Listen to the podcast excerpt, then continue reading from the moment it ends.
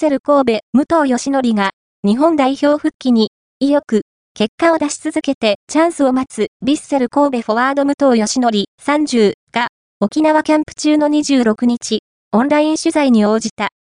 2018年のワールドカップロシア大会に出場する下元日本代表も、2022年のカタール大会はのメンバーには入れず、ベスト16入りしたサムライブルーを複雑な思いで見ていたという。悔しい気持ちをバネにして得点を量産して戻りたいと、代表復帰に意欲を見せた。